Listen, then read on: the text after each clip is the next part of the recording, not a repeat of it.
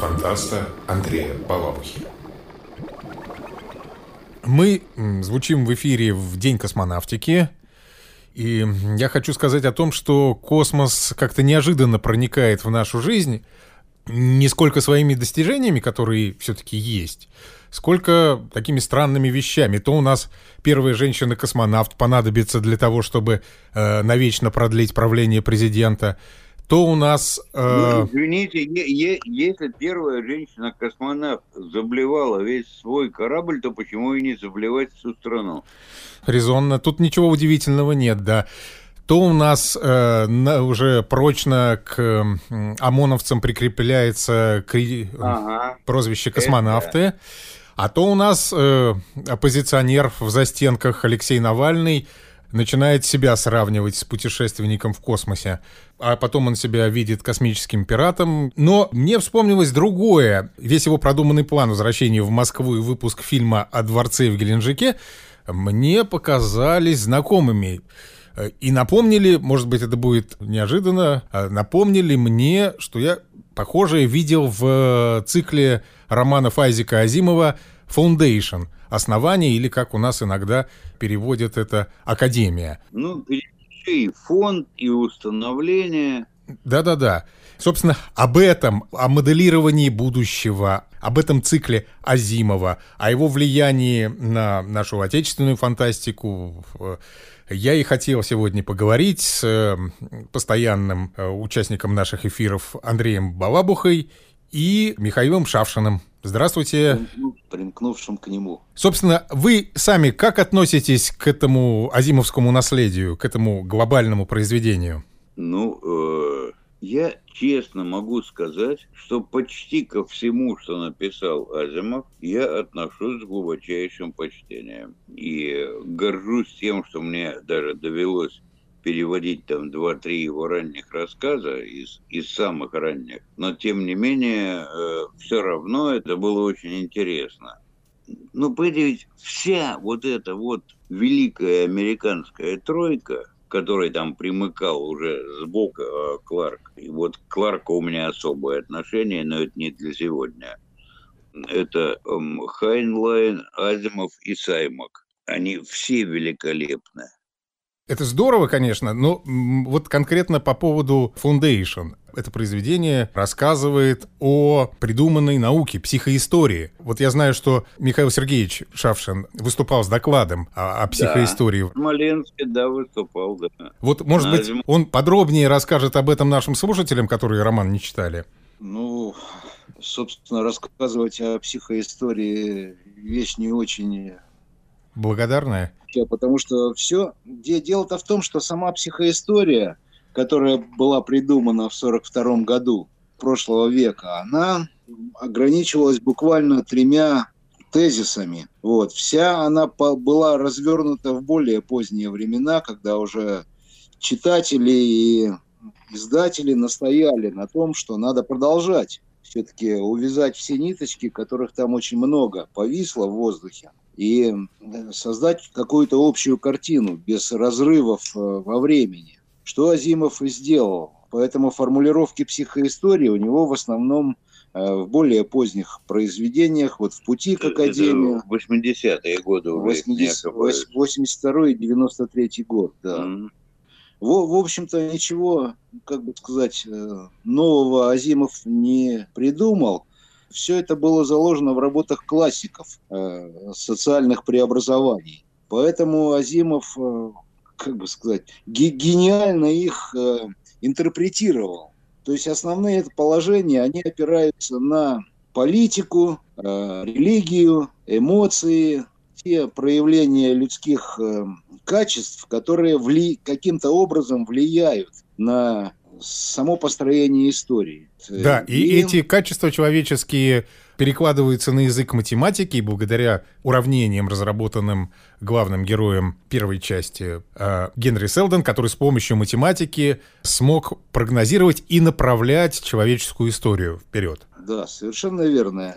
Это, это Азимову понадобилось как фантастический элемент, но надо же было с чего-то начинать. Вот он придумал гениального математика Гарри Селдона – и то Он придумал его так, что в первоначальном романе, собственно, действие это начинается с того, что Гэри Селдон уже все придумал. Это потом, в более поздних, э, Азимов развернул это так, что практически ну, первые 10 лет Гэри Селдон сомневался в том, что эти, это теоретическое построение можно применить на практике. Ему понадобилось очень много времени и впечатлений, чтобы прийти к пониманию того, как это можно запустить практически. Вот. А так, да, это сплошная математика у него, уравнения, в которые включаются все входящие факторы для того, чтобы вычислить, что там будет в будущем. Но самое смешное, что сейчас такие попытки предпринимаются сплошь и рядом. Успешность их весьма сомнительна, но иногда они дают э, результат, хотя возможно, что это просто теория вероятностей. А что вы имеете в виду? Ну, например, попытки э, предсказать грядущие кризисы саморимского клуба. Кое-что им удалось действительно предсказать достаточно точно. Большая часть их предсказаний не сбылась. Ну, нормально. Понимаете, ведь сейчас область футурологии, а Гэри Селдон разработал прикладную футурологию, которая могла действительно не только оценивать э, ситуацию, но э, и предсказывать будущее, э, но и воздействовать на это будущее. Собственно, Азимов взял то, чему нас когда-то учили, ну, если не в школе, то в институте, влияние личности – на историю, влияние движений народных масс и все такое прочее. Вот у него в самом первом основании описывается, как там приезжает молодой математик, которого он подключил потом к проекту, который, собственно, главное действующее лицо первой трилогии.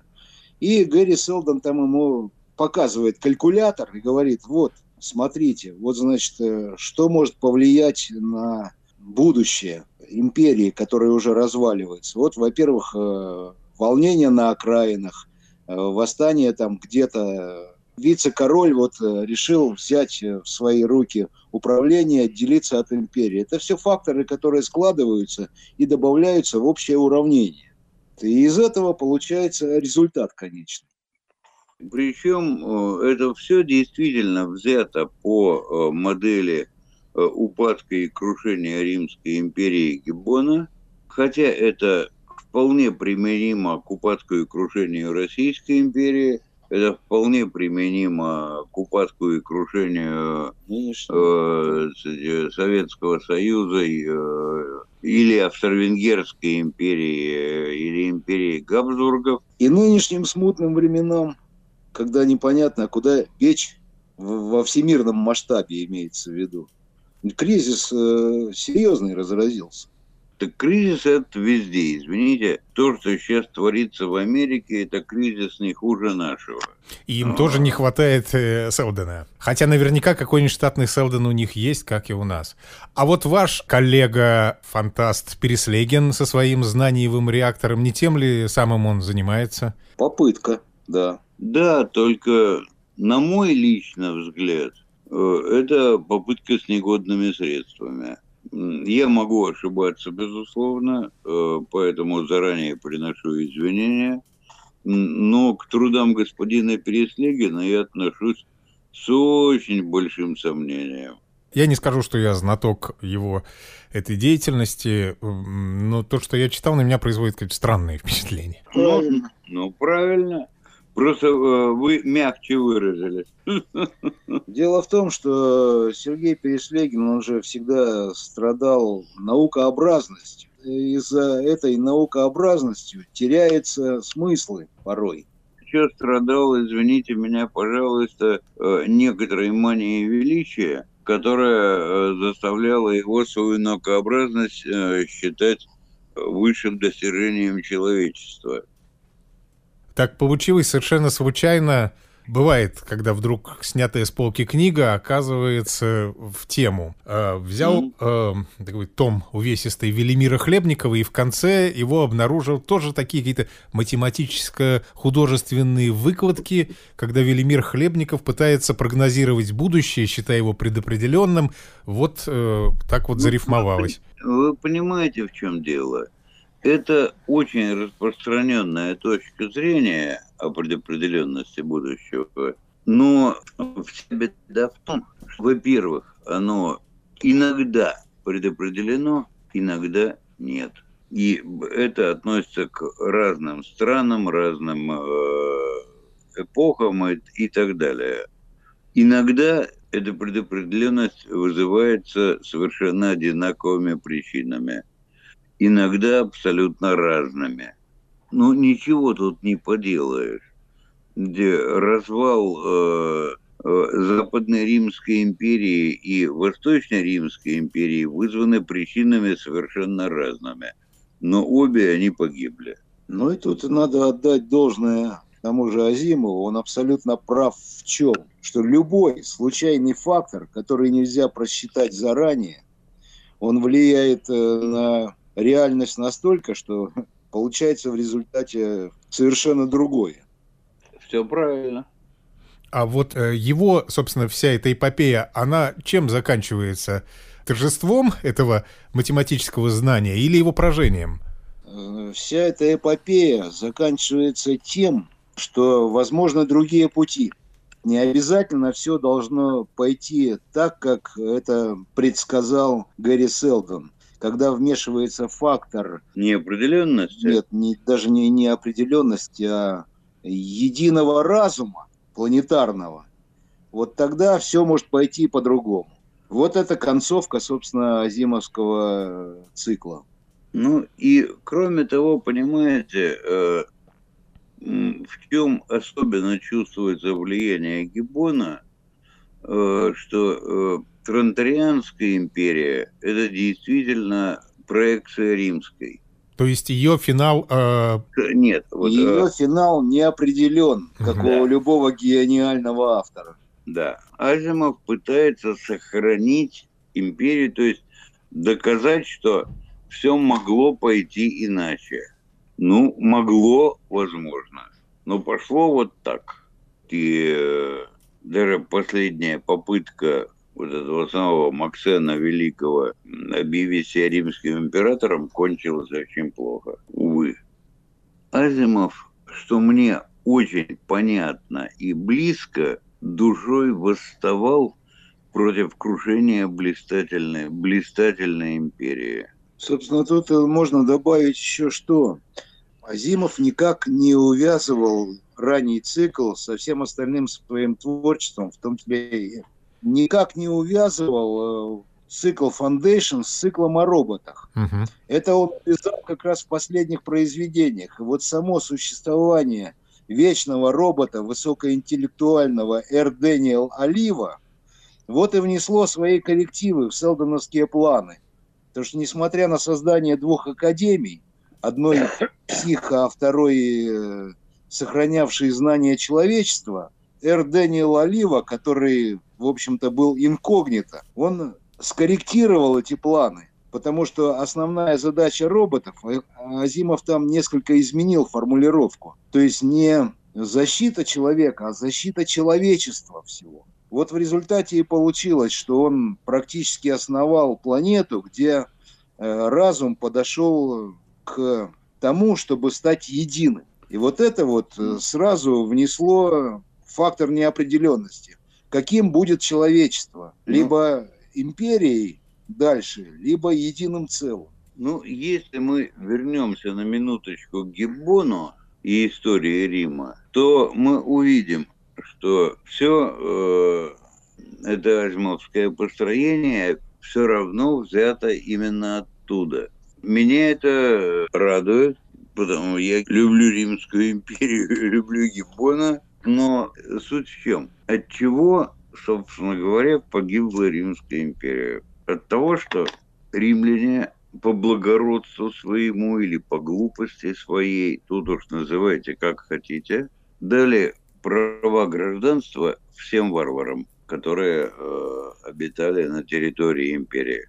И варвары, почувствовав себя равноправными, почувствовали себя настолько равноправными, что начали выдвигать собственных императоров. Система пошла в разум. Да. То есть система не, не смогла переварить э, тот инородный элемент, который она в себя вобрала. Да, кончилось это печально. Но, прошу прощения, мы сегодня имеем примерно то же самое с этими самыми исламскими беженцами в Европу. Э, мы сегодня имеем то же самое в Америке с ее леваками.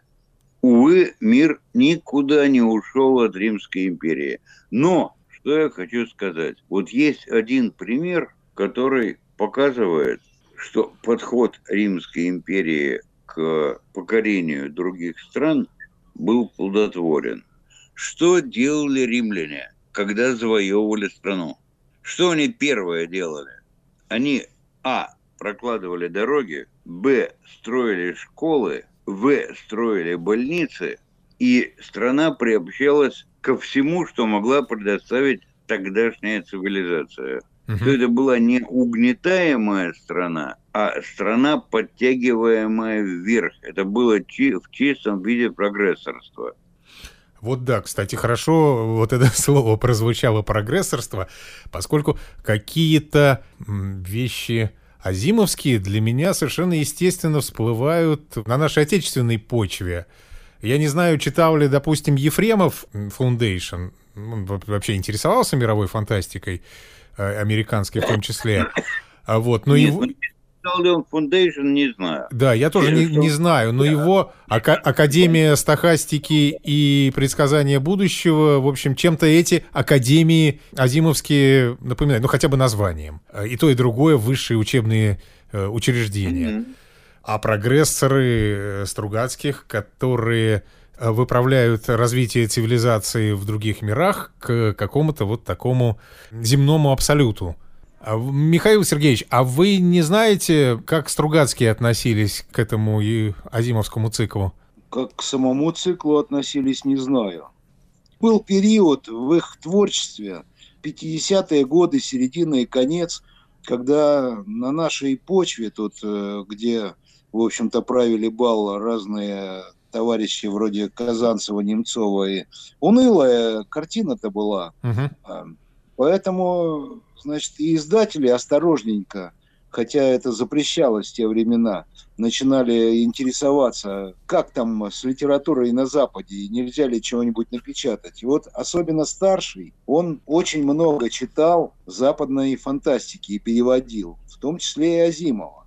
Но касается ли это основания, я не знаю, честно говоря.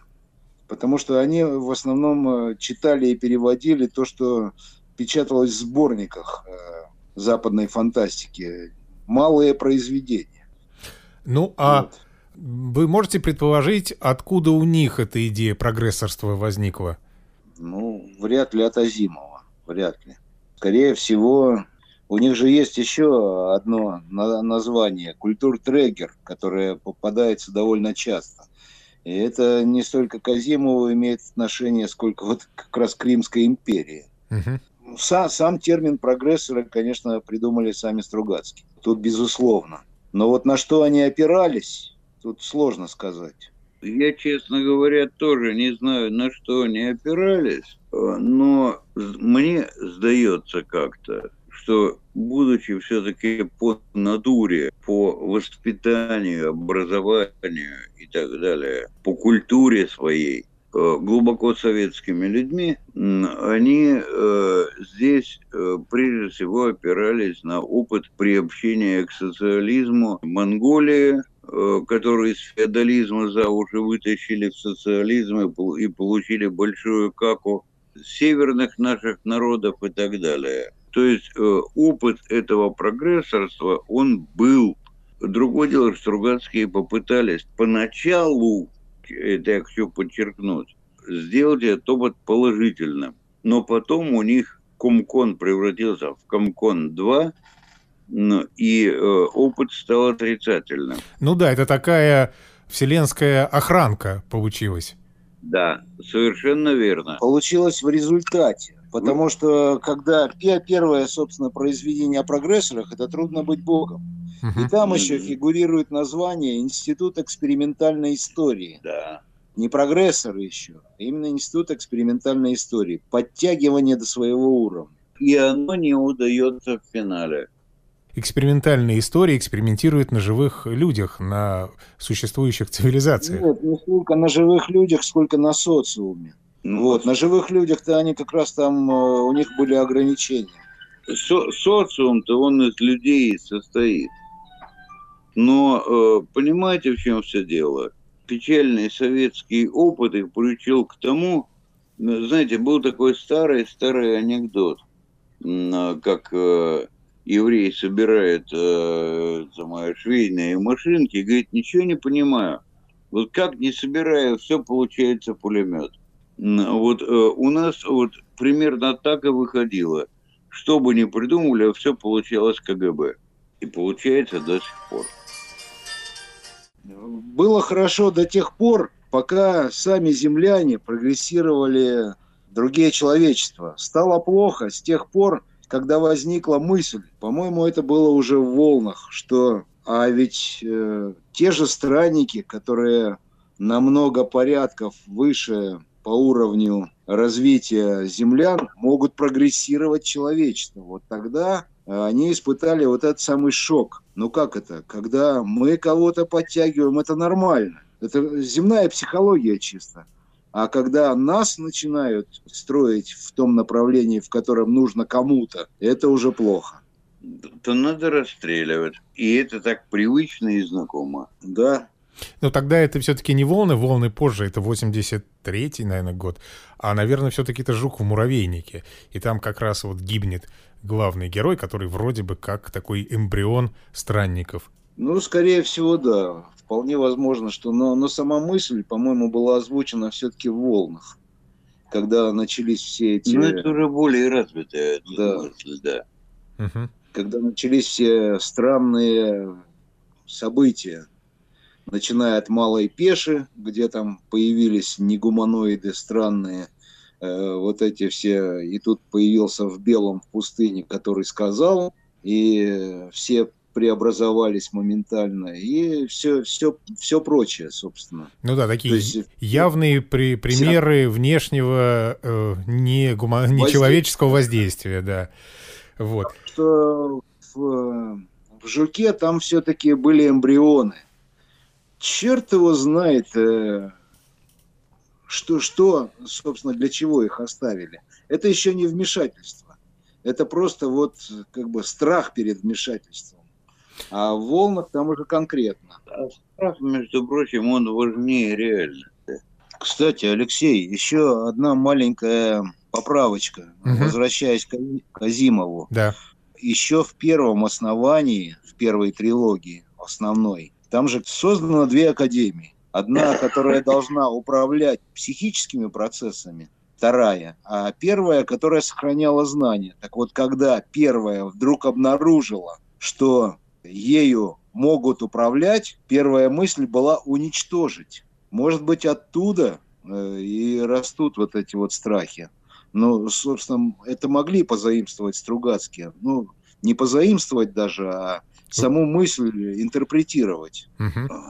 Согласен. Я не, уви- не уверен, что Я тоже не именно уверен. оттуда но по поводу вот этих вот страхов, ну, у нас же вечно были страхи. Вот придут американцы и устроят у нас все на свой лад. Это такая пустота, что говорить-то об этом стыдно. Насколько можно действительно просчитать будущее человечества? Только ли это художественное допущение Азимова, или за такими идеями есть что-то реальное? За этими идеями может стоять реальное только в том случае, если соблюдать условия, поставленные Азимовым. Он же э, недаром сделал главного героя математиком. Значит, он поставил граничные условия, жесточайшие ограничения. В каждый момент времени должно происходить только то, что предусмотрено. Допустим, если в плане Селдона стоит вот, вот э, так называемые селдоновские кризисы, когда там что-то где-то развалилось, то действие, которое должно за этим последовать, оно должно быть именно таким и никаким иначе. Иначе все пойдет в разнос. Ну, я к этому могу добавить. Вот есть такая штука, называется коллоидный раствор.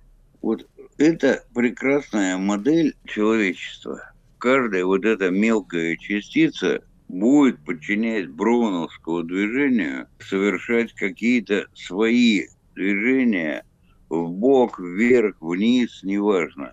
А все вместе они будут постепенно оседать. Вот если мы говорим об истории э, именно человечества, то некоторые наши выводы вполне могут быть использованы так же, как у Азимова. Если мы берем чуть-чуть более крупный масштаб, мы начинаем уже упираться в движение отдельных частиц, и вот тут мы в полном раздрае оказываемся. Если переложить это на социальное поведение, это опять речь идет о роли личности в истории? Нет, не совсем. Значит, э, я бы сказал, э, простите, о роли личностей в истории, uh-huh. потому что здесь речь идет о миллионах личностей, не об, не об одном Александре Македонском, а о миллионах личностей. То есть одно из условий, да, азимовских, это, значит, вот эту вот всю математику можно применить только для очень больших коллективов. Mm-hmm. И поэтому вот это вот воздействие, которое дало точечное, которое должно быть, у него же тоже принцип э, мини- минимализма, который он потом применил э, в конце вечности. Он впервые появился вот именно в основании. Ну, и, и потом там есть еще один момент, на мой взгляд, достаточно важный. Миша совершенно справедливо заметил в одной из своих статей, что первым томом основания нужно считать цикл «Я робот». Почему? Потому что так или иначе мы переходим сперва от нормального человеческого рабовладения к робовладению, и роботы нас сильно любят, как любили некоторые рабы, читай э, «Унесенные ветром», да, у них есть запреты, там самые три закона роботехники и так далее, но это не так важно. Важно другое. Важно, что это то же самое, что принятие в Рим, в Римскую империю варваров, которым дали римское гражданство и которые восприняли римскую культуру. Таких было достаточно. То есть роботы и... в данном случае были больше людьми, чем сами люди? О, и более того, вот то, что Кэмпбелл в своем журнале э, не терпел э, инопланетян, Азимов заменил инопланетян роботами. Более того, героиня э, вот этого цикла о роботах э, Сьюзен Келвин, которая mm-hmm. была психоаналитиком роботов, она говорила, что роботов можно сравнить с лучшими из людей. И вот все вот эти вот законы роботехники, это ж собственно, социальные законы, которыми надо руководствоваться. Так это священное писание. Ну да. Прошу прощения. В упрощенном виде это основные заповеди. Да. И если продолжить ее мысль, то человечество было одиноко, а теперь у, нее, у него появились помощники. Да. Но то же самое думали римляне когда у них появились варвары, и римляне решили, что у них появились помощники, а варвары сказали, да пошли вы все, и стали хозяевами. Задача Азимова была показать, что можно решить этот вопрос иначе, позитивно. Можно не превратить рабов в хозяев, а стать с ними единым целым, единой цивилизацией, цивилизацией людей и роботов.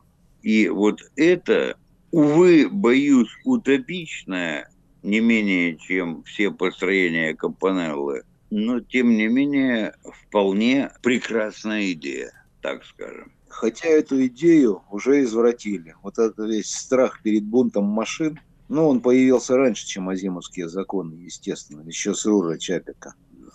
То есть, смотря что заложишь в мозги. Можно получить помощников, а можно получить... Так, так бунт машин или бунт пролетариев один хрен. Да. И, и более того, сегодняшние бунты негров в Америке, э, которые там, там жгут, бьют витрины и убивают людей, ничуть не лучше. Это то же самое. Ну что ж, подводя итог, поднимем тост за кибернетику. Да. Если бы ей удалось заменить значительную часть человечества. За правильно ориентированную кибернетику. Алексей, у вас еще была какая-то мысль по туманности Андромеды, по-моему. Ну вот я только вскользь сказал о Академии вот этой стахастики и прогнозирования будущего. Собственно, у Ефремова будущее, оно тоже предопределено, да, оно либо такое суровое коммунистическое, либо никакое. И там... Такое, значит, только такое. Да, только такое.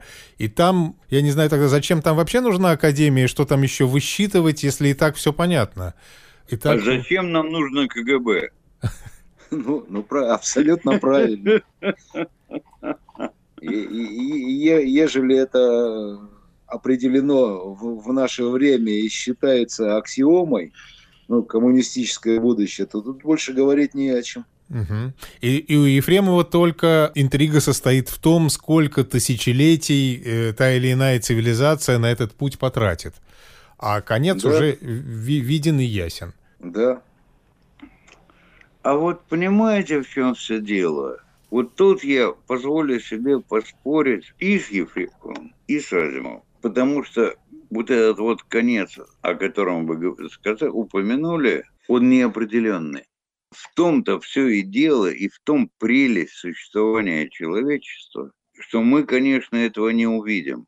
Мы уйдем с исторической сцены, мы, мы, уйдем в землю. Но чем все это кончится через 10 тысяч лет, извините, нужно иметь очень большую наглость, в хорошем самом смысле слова, кстати, потому что я и Ефремова, и Азимова очень люблю. Но нужно иметь вот эту вот великую наглость и смелость, э, чтобы поставить некую точку. Азимов хотел стабилизированной империи. Да, вот это вот была светлая идея, почерпнутая из Гиббона, что если империя будет, будет порядок во всем.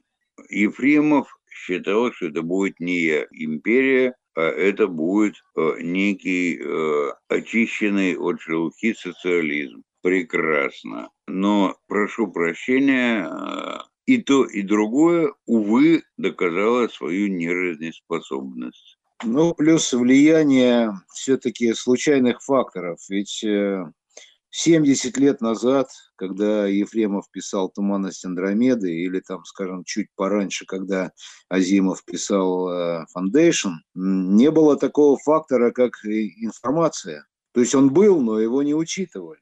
И что в результате у нас сейчас получилось? Какая-то информационная цивилизация назревает. Это уже вообще какой-то третий путь.